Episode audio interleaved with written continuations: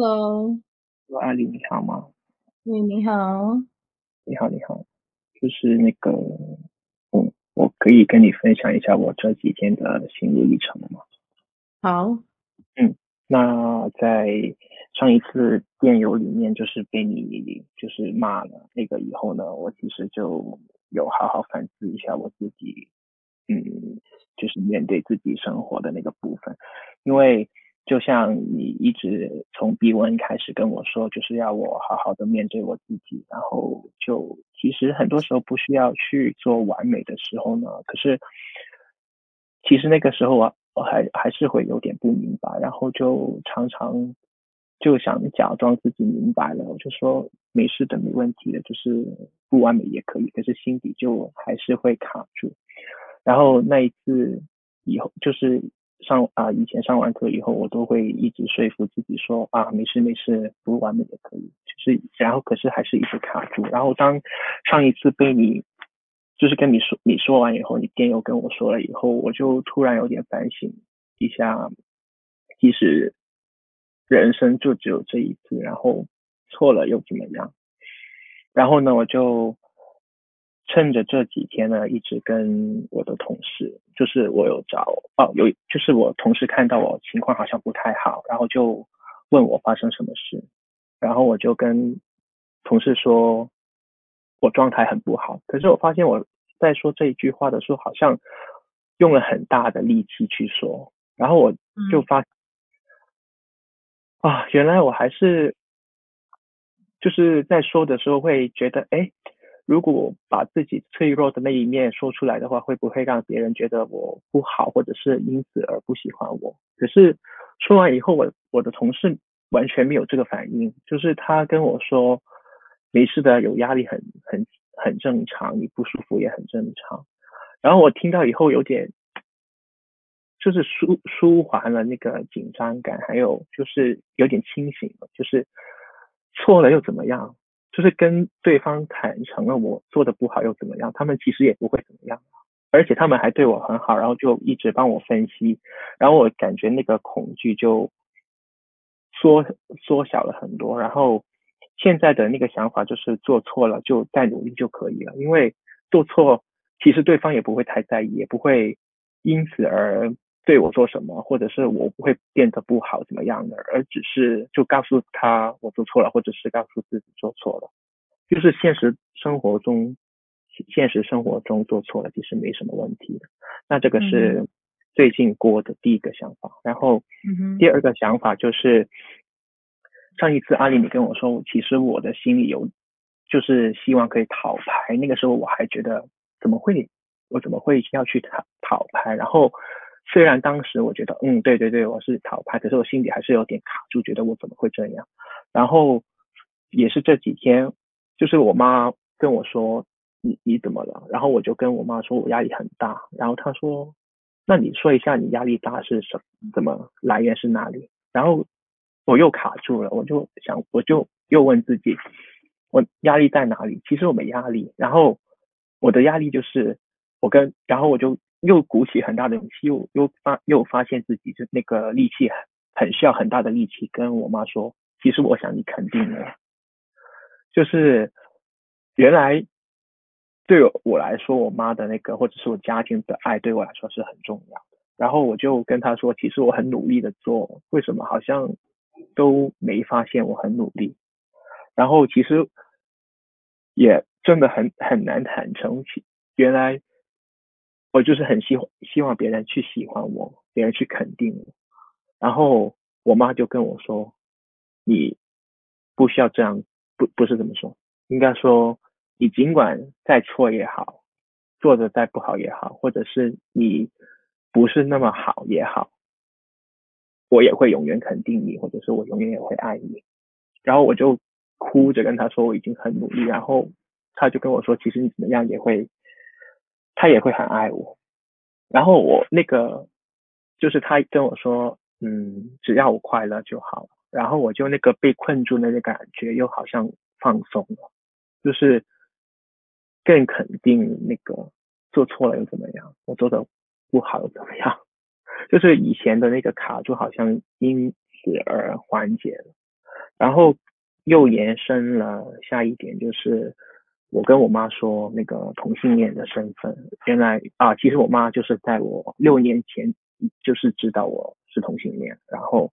当时她说不接受，那这一次我又跟我妈说了一次，呃，我同性恋的那个东部分，嗯，其实，嗯。一直一直而言，对我来说，同性恋这个部分真的卡住我很久，因为，嗯，很多事情我觉得做了什么也好像可以跨过那个难题，可是同性恋这个部分，就是社会大众真的就是很很多人不接纳，然后我也很坦诚的想跟阿里说，就是那个这个部分，我就一直别人问我也不敢说，因为我觉得好像是一个错事，虽然这个可能是我。轮回的时候来做的这个决定，了可能要让我去突破，可是真的这一关我有点难想透。然后我就那个时候我在跟我妈讨论，然后我妈说她真的不能接受。可是我再追问她说，如果我真的这样呢？她就跟我说，嗯，如果你这样做的话，我也没办法，因为这个就是你的选择。那那个时候听了以后，我有一点点卡住的，然后。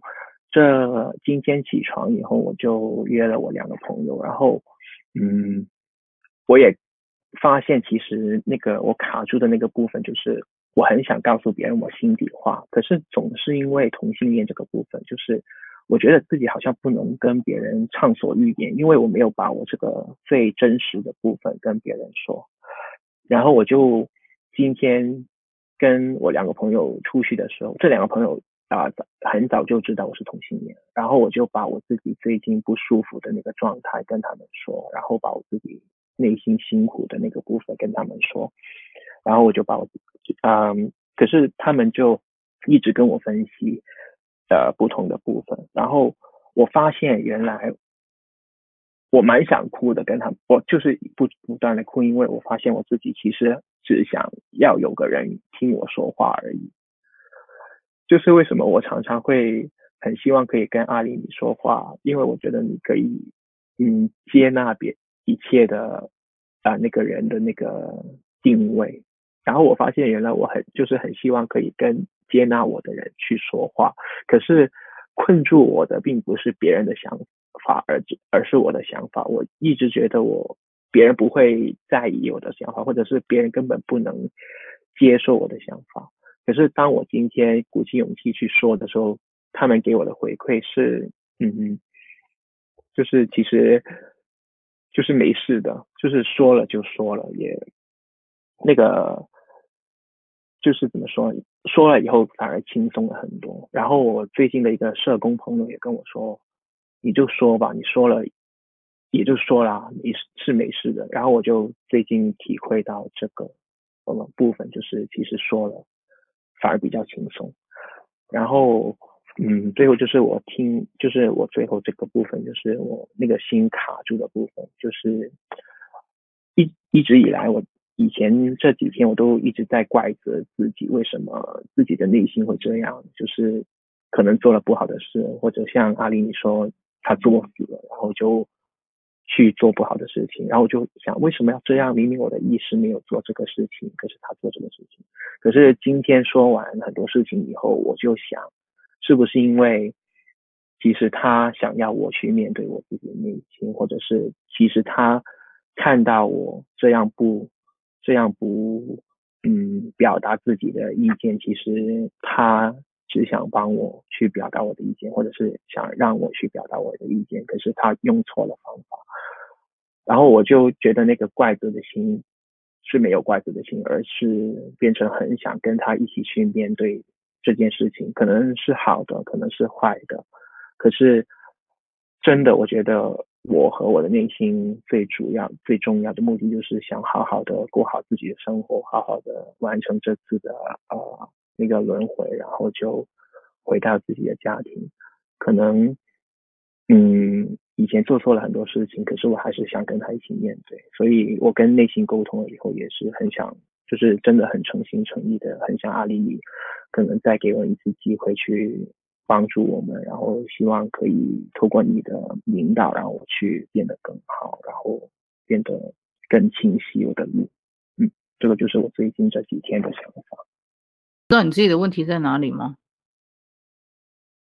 就是没有好好说我自己的内心的想法。你你还是没有抓到你自己的问题在哪里？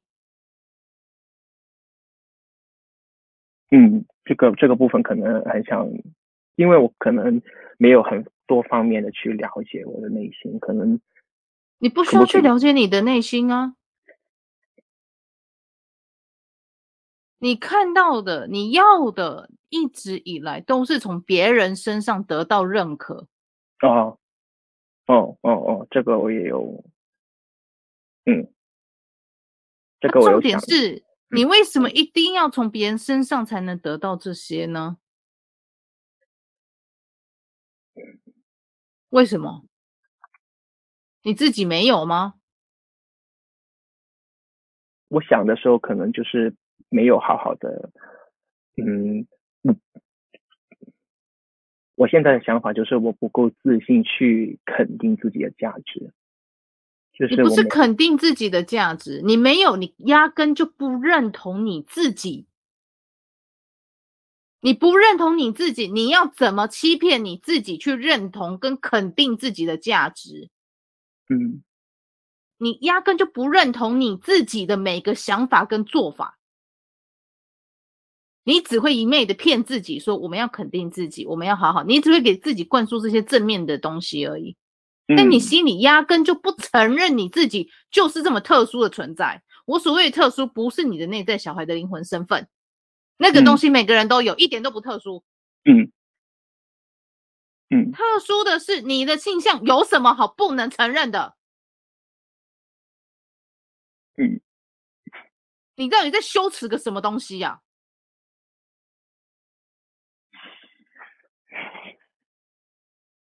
你认为你自己的存在是一个羞耻的存在吗？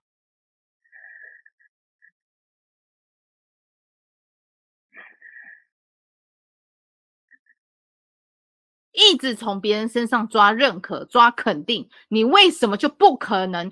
你为什么就不能去肯定你自己？你为什么就不能去了解你自己是什么样的存在？去接受自己就是这样的存在？你为什么一直要从别人身上抓这些东西？你却从来不给你自己？嗯，你永远都在否定你自己。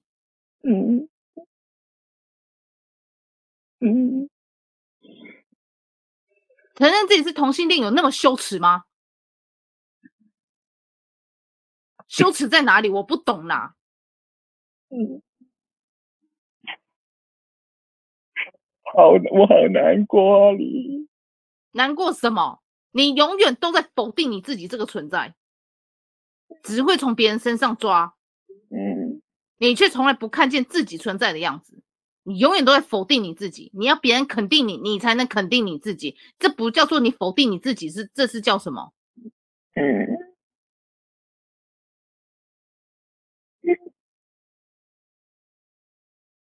你这样的生活，你过得快乐吗？不快乐，那就不要再否定自己了嘛。嗯。否定自己到底有什么好的？不好。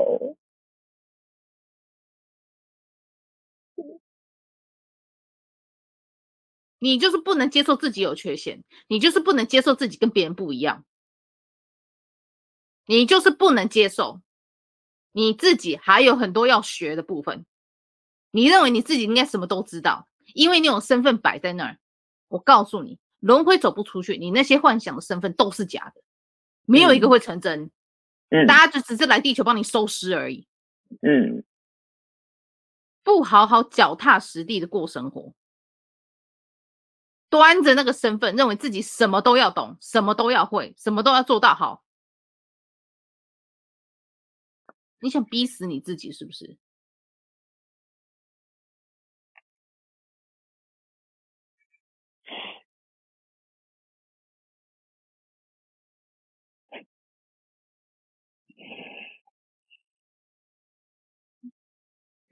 我想好好的过，我不想再这样了。所以我不懂了，你到底有什么好觉得自己好羞耻的？羞耻到你觉得你不能承认你自己？你为什么一定要得到你父母的的认同呢？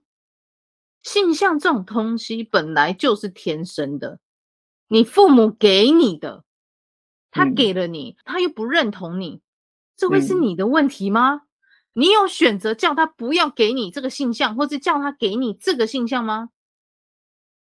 以肉体上来说，你有办法选择你要什么样的肉体吗？没有。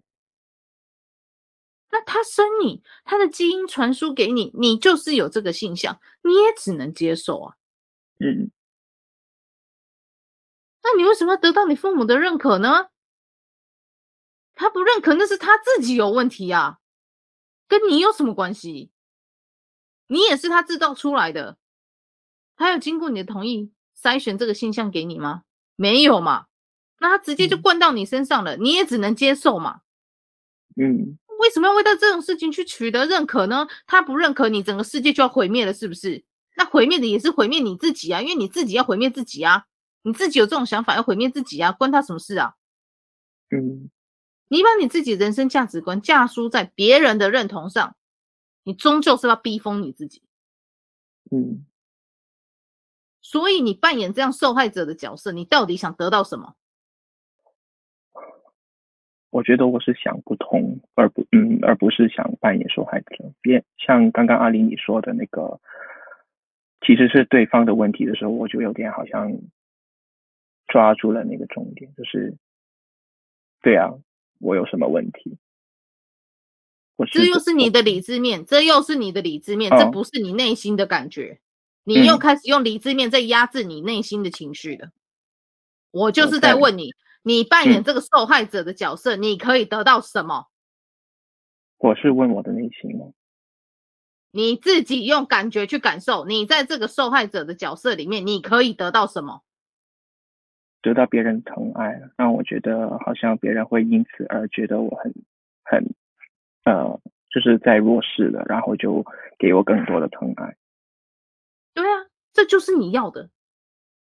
嗯，所以什么同性恋啦、啊，什么被男友抛弃啦，这些受害者的角色，都只是一个角色，想要得到的就是这些东西，别人来安慰你啦，嗯，你要讨拍啦，你要得到别人的同情啦、认可啦、怜悯啦，嗯，那为什么都要从别人身上得到？你为什么不能给予你自己内在小孩这些东西？你有真正的站在他的角色上去安慰他、同情他、怜悯他、心疼他吗？你有心疼过你自己吗？没有。这就是为什么你一直卡在这个问题上出不来，因为你压根就没有心疼过你自己，你压根就没有同情过你自己，你压根就没有鼓励过你自己，你只会从别人身上抓这些东西。然后呢，无意识的就会扮演这种被害者的角色。我妈妈不认同我，旁边的人都不能听我说话，我都不知道该怎么说。嗯，外界之于你这个表意识，就等同你这个表意识之于你的内在小孩，你的内在情绪，你要从别人身上抓，就等于你的内在小孩要从你身上抓这些东西是一样的。你什么时候才要回过头看见你自己的需求？从现在就要开始了，想你从头到尾把你的内在小孩当成一个独立的个体在看待，但是我有没有从头到尾跟你说，他就是你的内在情绪，他就是你，你就是他，不要把它分开来看。有，你一直说我该怎么样做帮助我的内在小孩，你该想的不是这个方向，而是我该怎么样做来帮助我自己。嗯。不要把它当做是个独立个体，他的灵性身份那是你死后的事情，不要现在在操心。嗯，他晚上做梦睡觉了，他上去上他的课，那是他的问题，不是你这个人的问题。嗯，他功课学不好，那是他的问题，他自己要去度过。嗯，你跟他共同的问题就是学一次学不成，就在那边生气，在那边懊恼。不愿意再学第二次、第三次，你现实生活中不也有一样的问题吗？你有去面对吗？还是每天只会说大道理，去跟他讲说：“哦，没关系，我们再来就好。”但实际上，你内心根本就无法接受这样的说法。你你只再学一次吗？我我的意思是，嗯，我觉得我自己可能抗会有逃避的呃那个心态，可是我有现在我有开始改，然后觉得错了就再再试一次。那你有去了解他逃避的心态是为了什么吗？我没有问他，因为我觉得这才是你要去问的东西。嗯嗯。嗯嗯现在去问他，感觉他发回气的，觉得可能他学完又学完又不会再成功，学完又不会再成功，他就不喜欢没完没了的一直要去重复学，然后他觉得不喜欢。对啊，这不就是他不喜欢学的原因吗？嗯。然后他就是我常感觉就是有种很烦的感觉，就是。错了又要再来一次，好烦。所以他到底为什么不想重复的学？还是他认为说他本身就应该学一次就记住，不应该重复的学习？他跟我说，就是凭我的聪明才智，怎么会学不会呢？这一次，然后他，所以他每次可能遇到。不懂的事情，然后就是学不好的事事情，就不想再学。对啊，所以你看嘛，所以你的是 ego 的问题啊，你体内有这个 ego 的问题啊，这个态度问题啊。嗯，你要抓出来的就是这个东西。嗯，而不是只会在那边强制的跟自己说，我们怎么可以这样想啊？我们就是好好学习就，你要抓出来自己到底为什么不想重复学习啊？不是一直给自己洗脑啊，嗯、这没有用。嗯。可是如果阿里娜如果抓出那个问题以后，嗯，我应该要去怎么说呢？如果我去跟他说的话，会不会变得好像就是在替他洗脑？还是我应该怎么跟他讲会比较可以解决他那个一个问题？因为那个是他的性格问题嘛。你又开始了。好，什么叫做他的性格问题？抱歉，应该说不是他的性格，就是那个词，就是我，因为是不是我？其实如果是这样的话，是我改变我的想法，也会让他明白，就是让不是让他，就是我们会一起去改变。你改变想法，你要怎么改变想法？你有了解他为什么有这样的想法吗？嗯，你有去彻底的了解？你现在问到这个，你只是知道原因是这个，但是什么情况造成这样的原因，嗯、你有去了解吗？嗯，你单纯就只是看到问题点，你就想改变它，你完全没有想要了解你自己，这就是你犯的第二个毛病。嗯，这就是我说的。嗯，你无法接受你自己。因为你看到问题，你就想要解决，你根本压根没有想到我为什么会有这样的问题呢？嗯，我是受了什么样的心理创伤，导致会有这样的想法呢？嗯，你有去了解你自己吗？没有。为什么总是要跳过了解？嗯，你觉得这样的你自己让你觉得很羞耻吗？嗯，那到底为什么不去了解自己？去问为什么你无法了解你自己？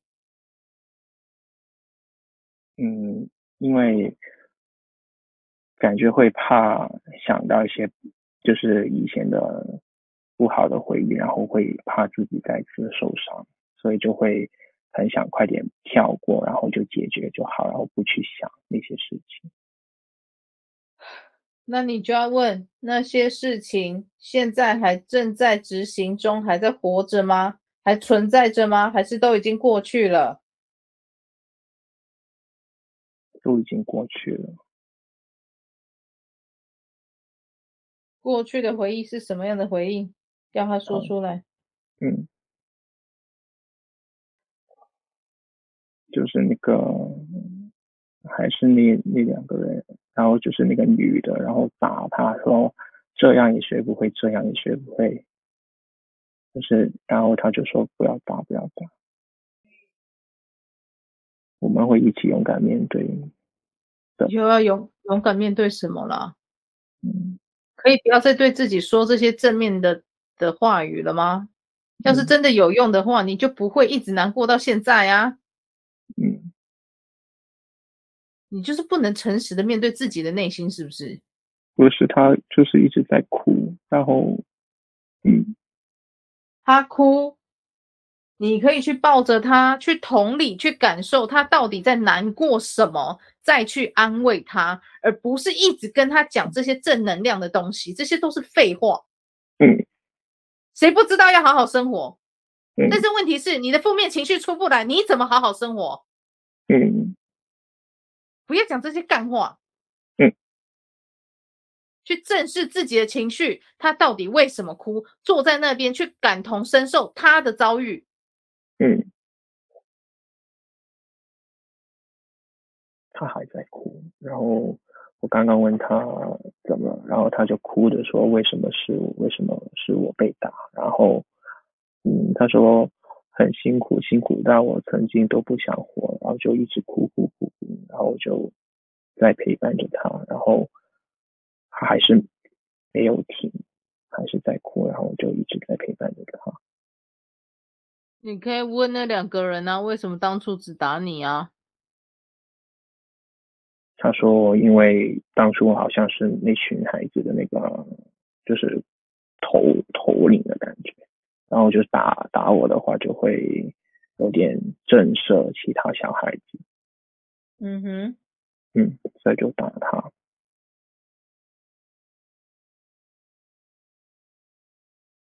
所以啊，为什么是他？就是因为要震慑其他人呢、啊。嗯，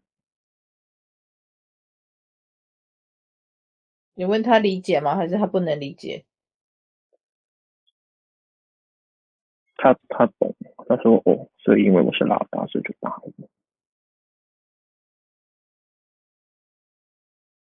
所以从来跟他他们要打他，跟他这个人一点关系都没有，而是因为打他是打他。的身份象征，嗯，象征了打这个年长的，其他的就会乖了。嗯，所以他们打，今天你不是这个身份象征，你今天不是这队里面最年长的，他们自然不会打你。嗯，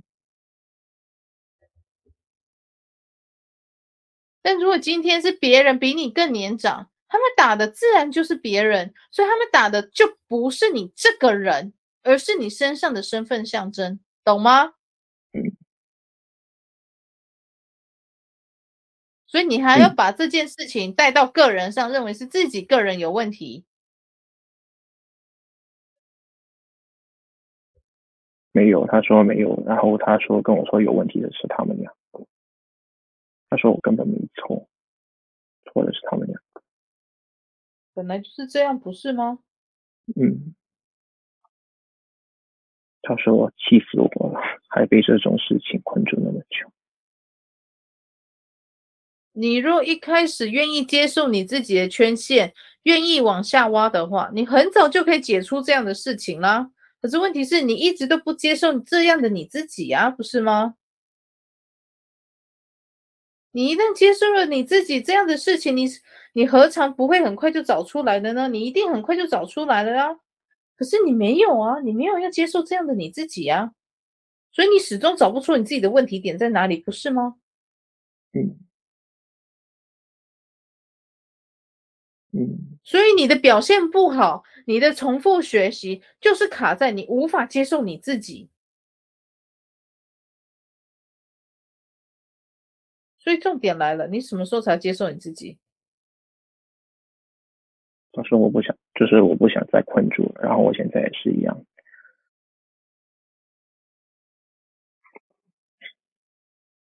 所以他还有什么问题？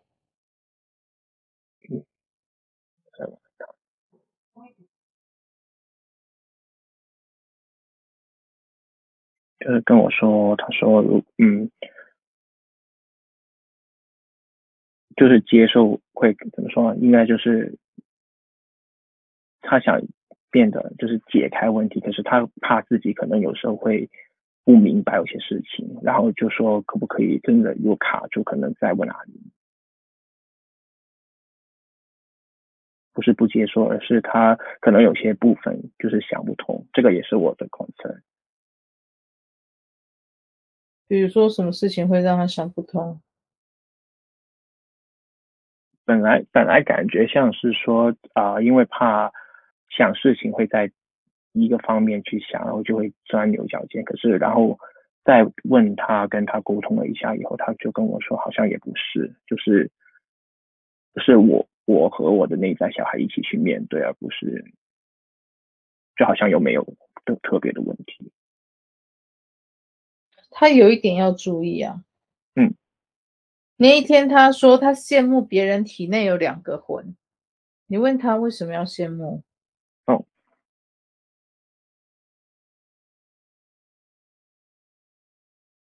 嗯，感觉好像是他遇到问题的时候，第一反应很容易倾向要去找别人去商量有关的事情，然后就变得他可能那次听到以后就觉得，哎，好像有两个人可以商量。然后就会有那个羡慕的感觉出来。有什么好羡慕的？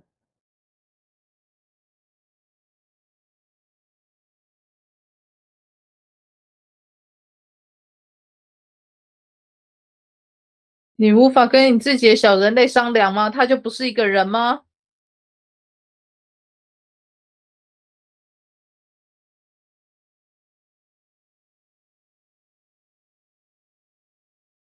你跟你小人类连接不上吗？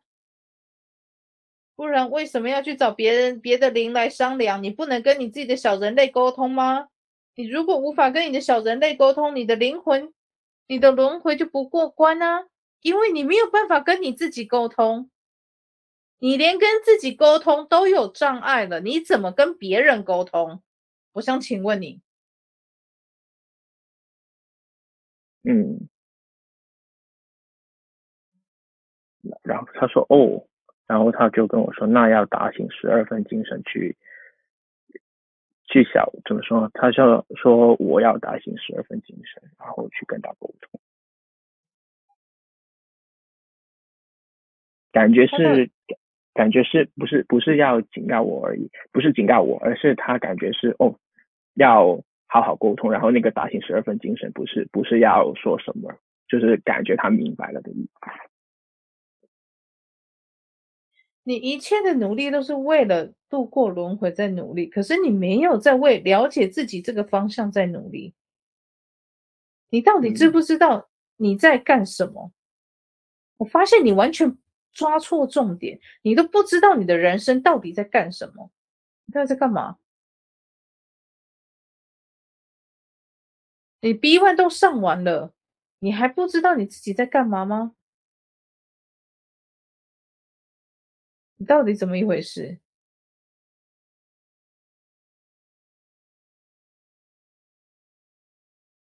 你问你的内在，他是不是不知道他自己在干嘛？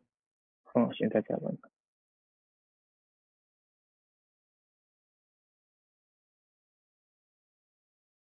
嗯，他说，他说就是，其实就是面对自己，然后就是找出自让自己可以快乐的生活，然后就是如果发在。呃，生活的过程中遇到啊、呃、那个卡住的事情，就要去挖那个原因。然后他就跟我说：“你不要乱跟阿里说什么了，就是其实就是面对自己，然后找出自己快乐的生活就可以了。”可是你都不认识你自己，你怎么找出快乐的生活？所所以他就跟我说，就是遇到那个卡住的事情，就是要去感受一下自己到底是怎么回事，然后就去深挖自己是怎么样的。你除了会被我跟你讲的这些话以外，你有真的认真去思考过你自己到底在干嘛吗？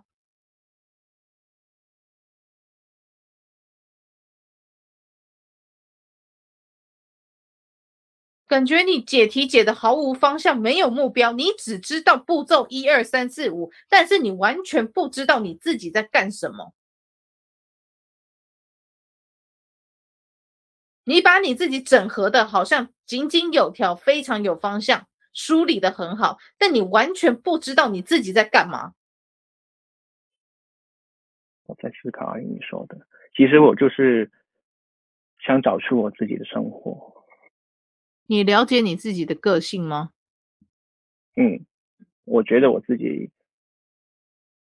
其实深心底里最深处，我是知知道自己是什么样的，然后就，可是常常就是有有种卡手卡脚的感觉，就是没有好好去表达自己的感受。你真正了解过你自己是什么样子的吗？那个样子真的是你的样子，还是你想要成为的样子？还是你以为你自己就是那个样子？实际上你根本就不了解你自己，你活得非常的没有方向，没有目标，你知道吗？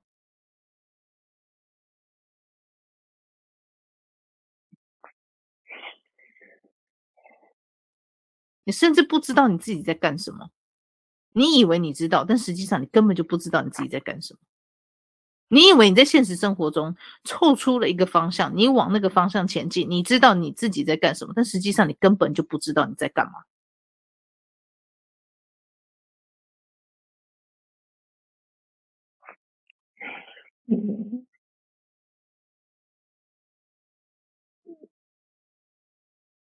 你觉得你这样的你活得不累吗？每天假装知道自己在干什么，但实际上根本就是毫无作为，不知道自己在干嘛。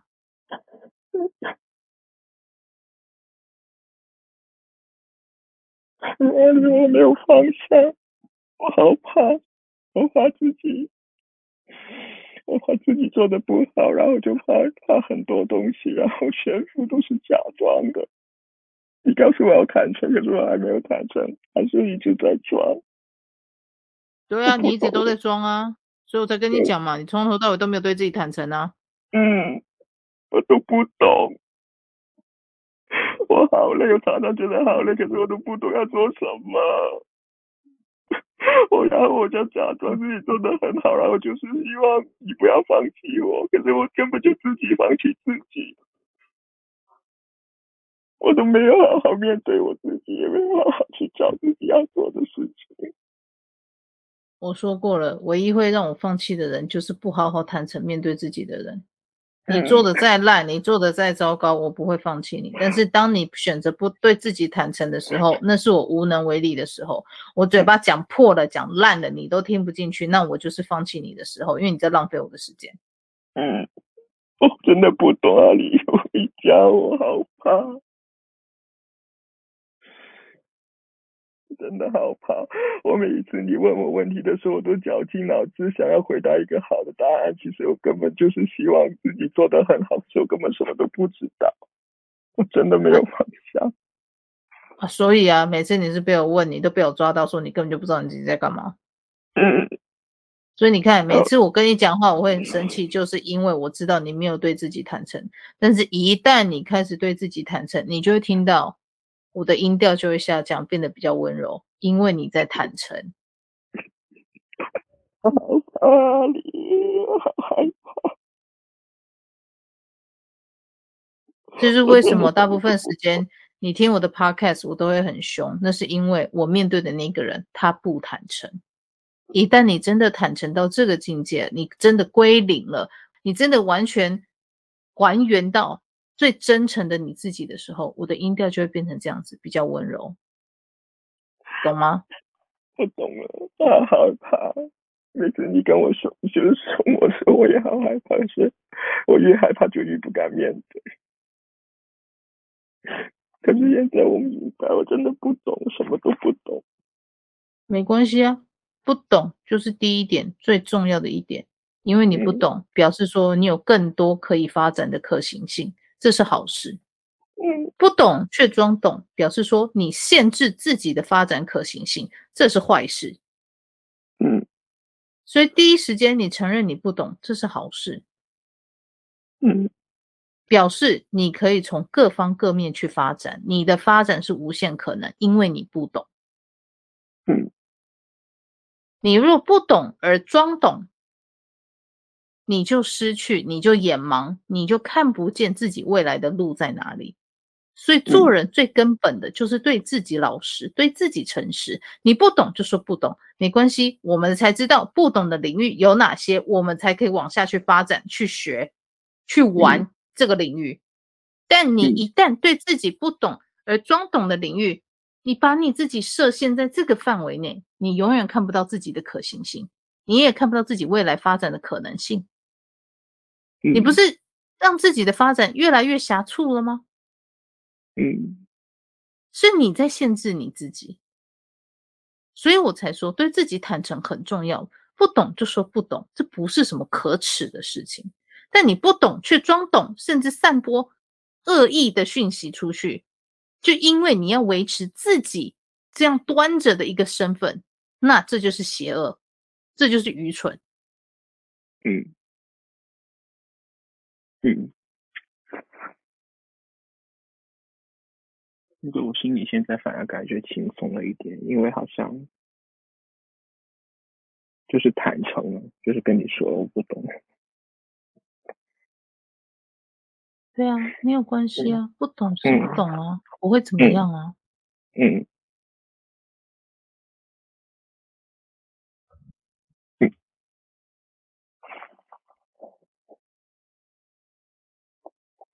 所以接受自己什么都不懂很重要啊，嗯、不是什么羞耻的事情，这不会怎么样。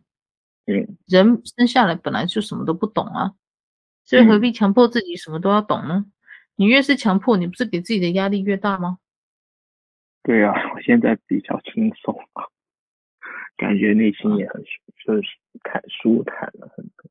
就是原来不懂是件这么好的事情。所以，所以，所以不懂不是很正常吗？对对对，现在比较轻松。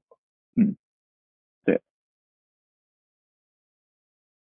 那如果在这个情况之下，应该可以怎么进行下一步？可以，可以，就是因为你什么都不懂，这是很正常的，嗯、所以你什么都可以去尝试。什么尝试过后，你本来就会做不好，做不好那就重复再练习。比如说搭公车好了，搭公车以前早些时候，我们小时候搭公车可能是丢铜板，你铜板铜板丢久了，他觉得。哎，这个动作练习久了，好像不太方便，每次都要准备一些铜板，很麻烦。于是后来的人在这样的状况下，发明了越像便利卡或是公车卡这种东西。嗯，但是它发展成公车卡之前，它是不是要不断的测试、不断的修改、不断的演练、不断的练习，怎么样把整个流程做到最方便大众为主？嗯，它也是中间通过不断的练习。才能得到这些东西，就好像你要如果去写作，灵感也是一样的东西。什么是灵感？灵感就是你的灵魂在累世中不断的去体验生活，集结而来的最终感想。每一次你在经历某些事情的时候，你就是不断的。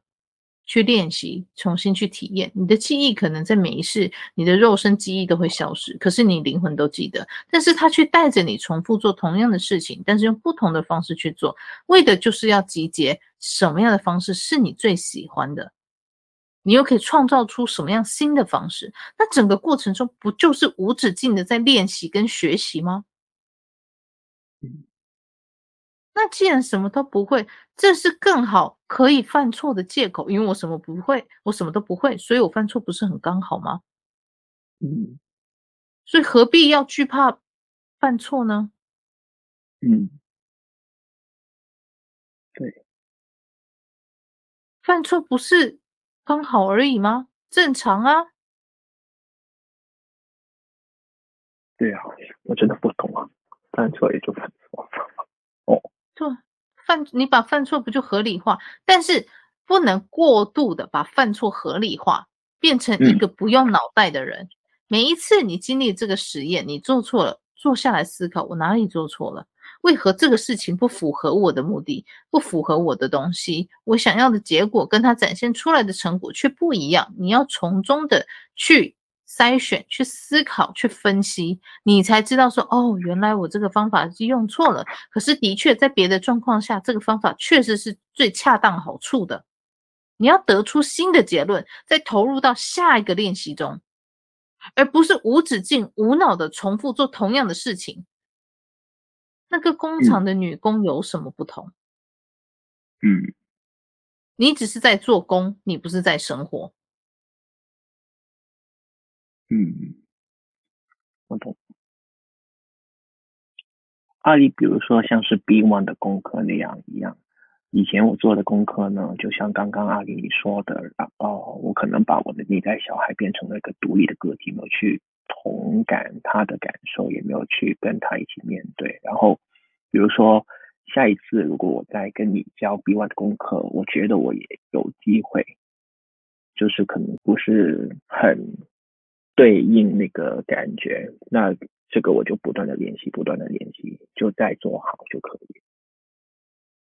对啊，你就慢慢练习就好了。嗯、我一定会跟你讲啊，想说你这边你没有去同感他，他为什么觉得委屈？嗯、你有去了解吗？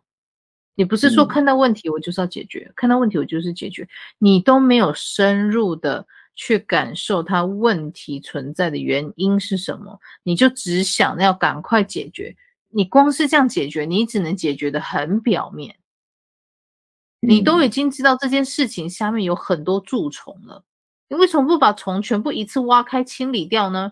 反而一直在清理表面上的那些淤血、那些化脓，做什么呢？嗯，然后生活总是被这些事情、叨叨叨叨的事情弄得乱七八糟的，何必呢？嗯，你不如一次就深挖，挖干净。看他到底是怎么一回事。真的好像阿里你说的，每一次，比如说刚刚跟你说 B1 那个功课，我也会有那个想法，就是哎，我学过一次就一定要做得很好。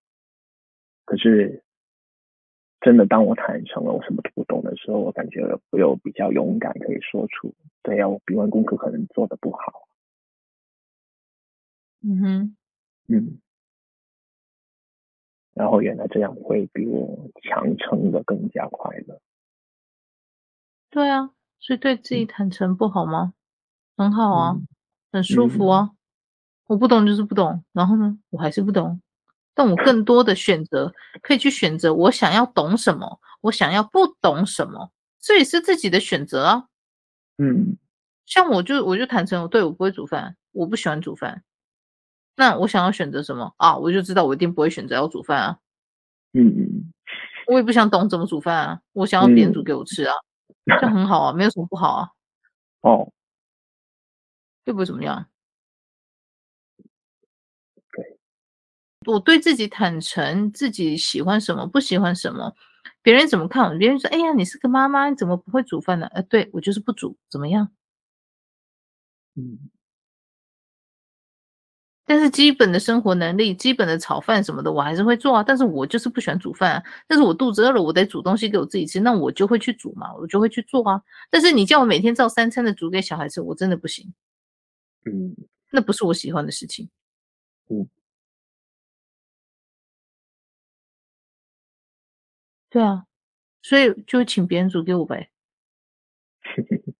懂的。不会怎么样，就像人家说啊，妈妈就是要整理家务，我就是偏偏不喜欢整理。我请保洁阿姨来家里帮我打扫，可以啊，为什么不行？嗯，每个人都有天生擅长跟不擅长的事情，何必什么事情都逼着自己去做呢？没必要嘛，没道理啊。嗯，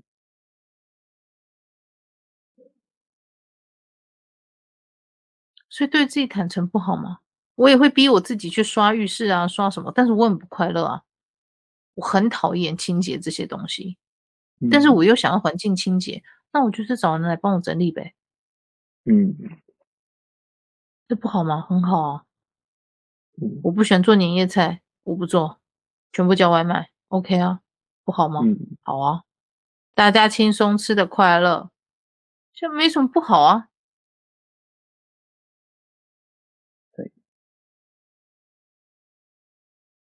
坦诚自己不会是需要勇气，没有错。嗯，但是你一旦有了这个勇气去坦诚自己的确不会这些，你找了其他方案来做，别人不满意，说你不满意，那你来做啊。嗯，你何必管他说什么呢？嘴巴长在他身上，他有要出钱出力吗？没有的话，就叫他滚一边去吧。嗯 嗯。我知道我要的是什么，这样就够了。别人要不要什么，那是他的问题，不是我的问题。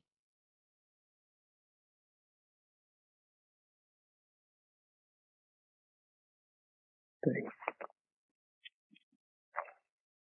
何必委屈我自己去附和他人呢？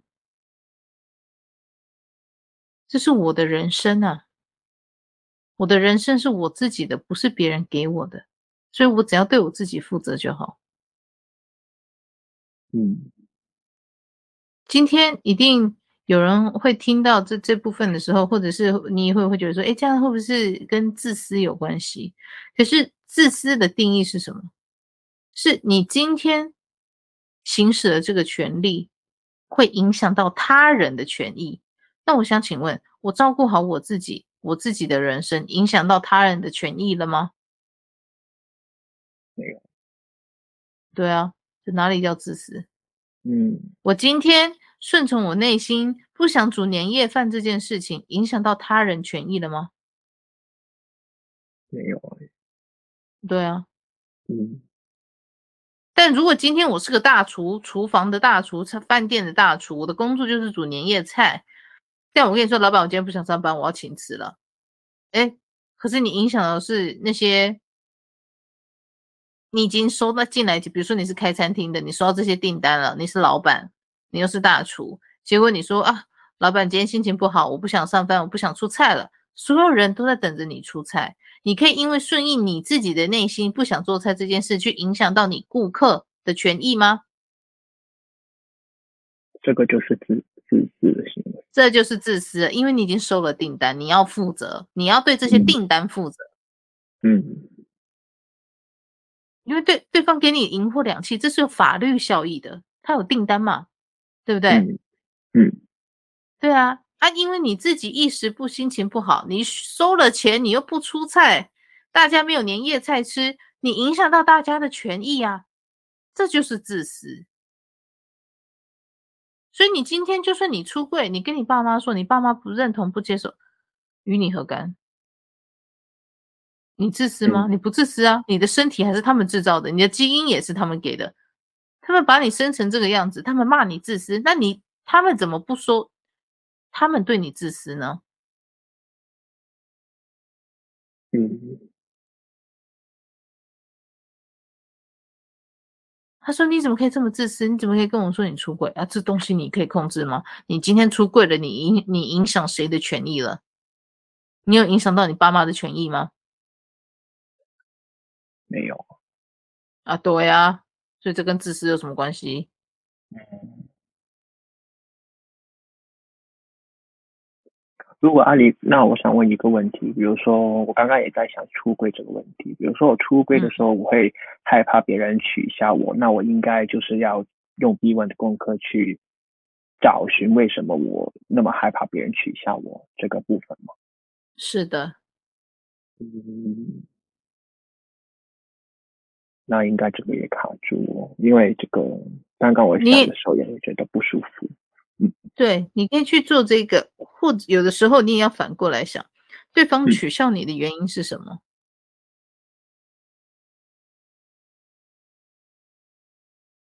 对方取笑的原因，嗯，就是他们觉得这个是他们认为的不对，或者是我没有。我勇敢的说出来可是他们没有用，没有对啊，接接受不了，对啊，所以是他们自己接受不了这件事情，他们没有勇气，他们以嘲笑你这个行为来掩饰他们的懦弱跟自卑，还有嫉妒，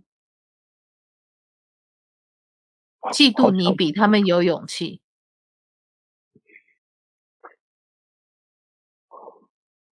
我从来没有这样想过，阿里。我听到你说的时候，有种感动的感觉。所以你看，我在我的粉砖上踢爆那么多，我知道会有很多人讨厌我，可是你觉得我有在乎吗？嗯，我从来不在乎。嗯，因为有的人他讨厌你，是因为他知道他没有你有本事。他没有你有勇气，甚至我有的学生，他写 B one 告诉我，他看到我可以这么正义凛然的把真相都写出来提报，他很嫉妒我。为什么我可以说实话？他嫉妒我可以说实话，嗯，对啊，有的人就会这样子啊，他可以透过 B one 的功课直接告诉我，他嫉妒我，为什么我有本事可以直接说实话，都不用在乎别人怎么想，因为我就是不在乎。嗯，有什么好在乎的？因为我知道我自己在做什么，我知道我自己讲的话是对的。嗯，对。那你嫉妒我，那表示说你自己没有能力做到我这个地步，那就是你自己要回去反省。但是那些人为了掩饰他们内心的自卑、恐惧、羡慕、嫉妒、恨，他们的行为不会百分之百透露出。或是反射出他们内心状况，有的会用嘲笑你的方式来攻击你，让你觉得你就是比我低一等。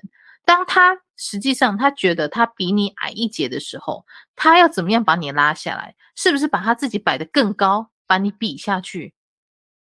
嗯，那他就是用嘲笑、笑骂你的身份、侮辱你的方式来压低你这个人的人格，来显示他是高大上。嗯，所以面对这样的对方有这样的行为，在面对这些人的时候，你要看，哎，我今天讲这件事情跟他们有关系吗？没有关系啊。那你为什么对对我做出这么多负面嘲笑的举动呢？你是不是在自卑？你是不是心里有不满，但是你无法说出来？那这时候就要换我可怜你了。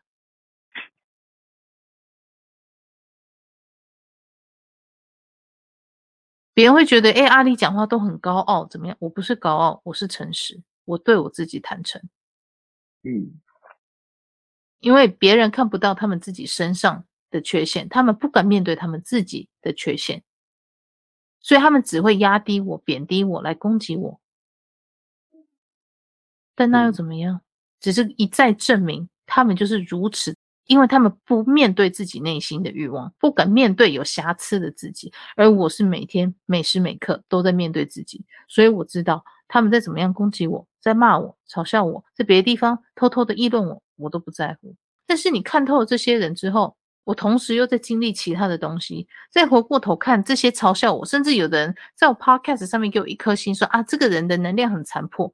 我一开始如果说我没有经历过很多事情，我回来看这一颗星的评价，我的确会难过。但是我现在经历了很多事情，我回头看这些东西，我觉得这人单纯就只是无知而已。嗯，因为他不知道我们经历了什么，他们不知道我做了什么。我粉专上的东西很多都只是挑过的题材，很多没有写出来的题材是会吓死人的。可是我选择不要写，嗯，因为那对人的人生没有帮助，那个那对于开导大众走回到正途上没有任何帮助，所以我选择不写。嗯。但是问题是，当你经历了很多事情之后，你回头再看这些当时恶意重伤你，要来让你感觉到受伤，你其实一看，你看看，你就会一笑置之，因为他们根本就不知道他们自己在干嘛。你一看就知道，因为当你有这些历练，你经历过这些东西之后，你再回过头来看这些，你会发现这些人他们根本就不知道自己在讲什么。嗯，所以面对这些嘲笑你的人，你要坐下来去思考，他们嘲笑我，我出柜这件事情觉得很蠢，很不合逻辑。那他们怎么没有想想？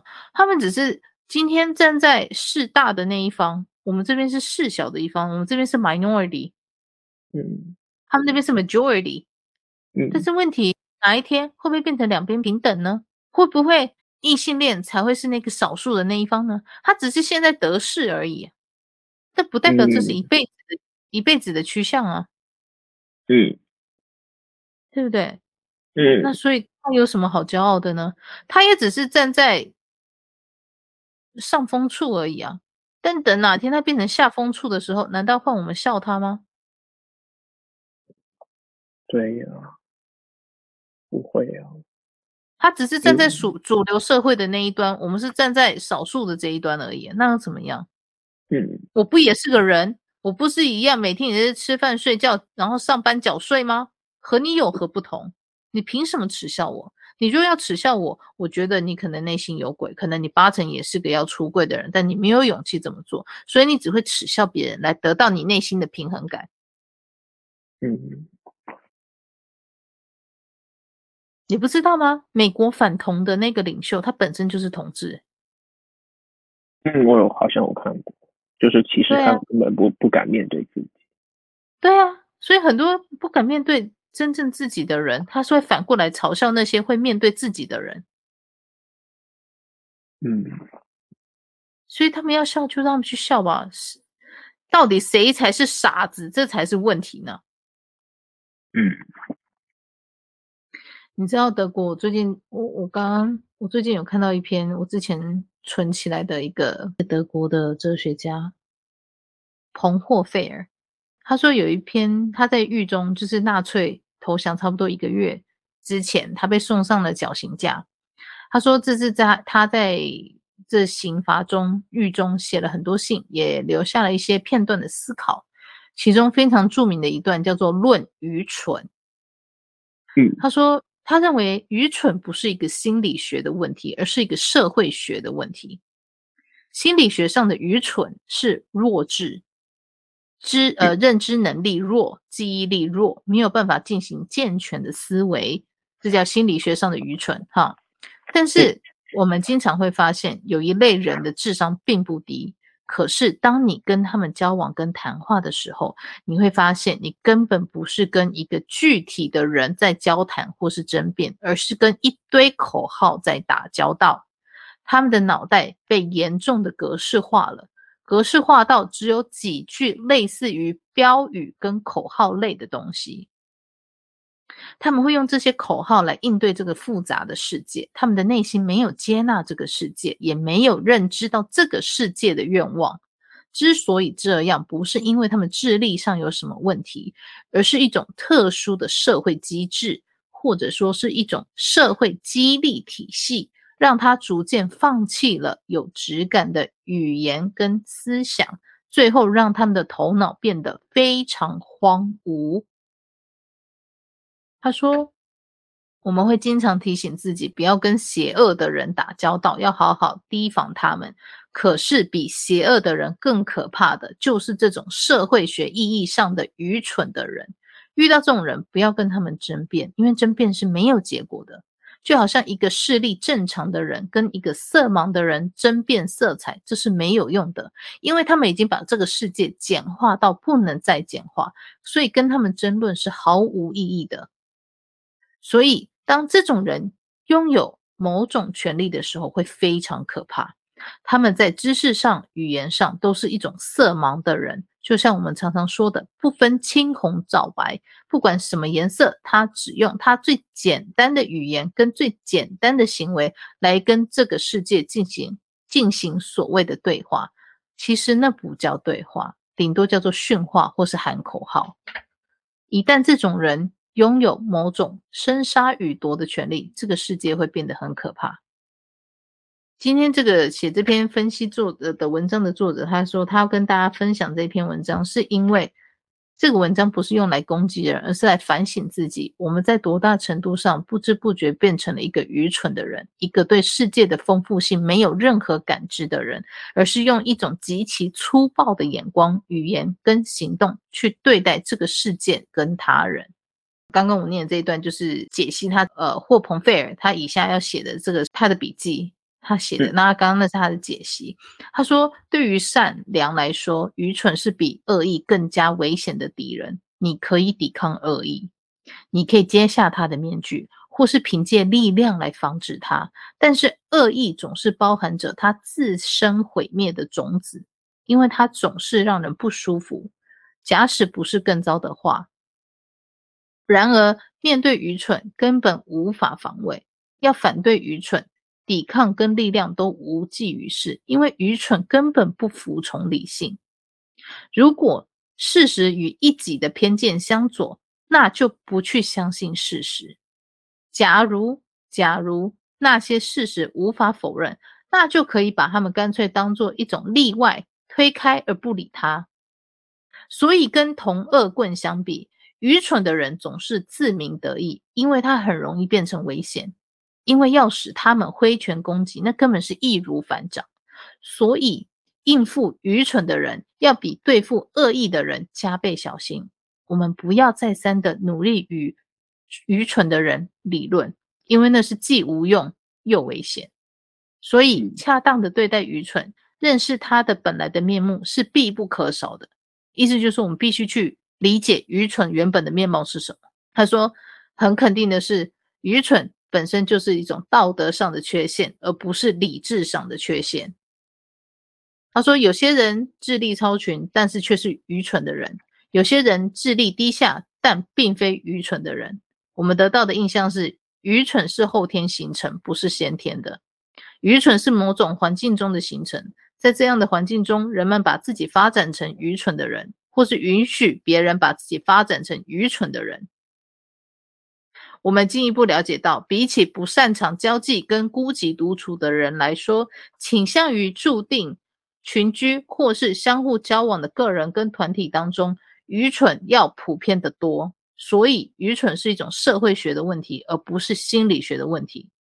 它是历史环境作用于人的一种特殊形式，也就是一种外部因素的心理副产品。它下面还有很长的，我我就不念了。所以我的意思就是说，当愚蠢，什么是愚蠢的人？更简化就说，就是没有去意识到自己长什么样子的人，随着世间的那些口号、那些潮流去附和、盲从，这些就是愚蠢的人。这是道德上的缺陷。你就可以知道，是这些人他选择这样的生活方式，而不是你本身有问题。嗯，所以一昧的把事情归咎到自己身上是无用的。嗯，你现在这一整个连串，你都是在学着了解你自己的过程，这很好，没有什么不好。你了解到你会什么，你不会什么，这才是你真正要起步，开始走出你大方向、大格局的第一步。嗯，但如果说你在现实生活中不断的强加告诉着啊，我会这个啊，我会那个啊，然后怎样怎样怎样，不懂装懂，那么你就走不出属于你自己的大格局。嗯，了解吗？嗯。所以，真正的愚蠢不是说你什么都不懂，而是看不见自己的心，看不见自己的情绪，从来就不认识自己的人，那才是真正的愚蠢。嗯，不要把外在的成就当成一切的定论，这些都不重要。格局放大一点，你这个人成败。在于灵魂是否有成长，不在于这些世俗的成就上。嗯，你必须先了解你自己喜欢什么，不喜欢什么，你懂什么，你不懂什么，你才能好好的列出清单，好好的重新开始。你随时随地，下一秒就是全新的你，就是重新开始的你。那很好，就往前走，继续去做。不要气馁，不要放弃。不懂就回来问，不懂就回来问，这没有什么大不了的。嗯，明白。重复练习是发挥创造力的时候，轮回不也是重复练习吗？你投胎成人几百次、几千次了，你不是都还重复做同样的事情吗？那为何把它缩小到重新练习这件事情、重新学语文这件事情、重新学工作上的事情，你就觉得给自己压力这么大，觉得自己不能再重复学呢？何必？你轮回都已经重复轮回这么多次了，更何况是这些小事情？嗯嗯。因为不会，所以我们才要学。即使我们都会了，我跟你讲，我哥那个老灵魂，即使他什么都会，他现在也还是在学习。嗯，他总是被我嫌弃啊，他还是会被我嫌弃啊。我就觉得他哪里做不好，不及格啊，不合格啊，他每次被我嫌弃，被我念啊。嗯，他也会念我啊，我也会念他啊。你看他都活了几万年了，我不是要每天在念他，他不是每天要在那边学。还是要重复做到我觉得满意为止啊！我也要做到重复做到他满意为止啊！嗯，所以不是只有你一个人在学，所有人都在学。嗯，做错了呗，那没关系嘛，坐下来互相讨论啊。哎呀，我觉得这边没有抓到重点，没关系的，再来一次啦。嗯，不怎么样，放轻松点。嗯、知道。OK，好，还有什么问题吗？暂时应该没有了。如果有的话，可能就是我不懂，要再问阿里。OK，好。嗯，谢谢你。不会，好。拜拜，阿里。拜拜，晚安。一样，这一集我会剪出去哦。嗯，好啊，没问题。OK，好，拜拜，晚安。拜拜，晚安，拜拜。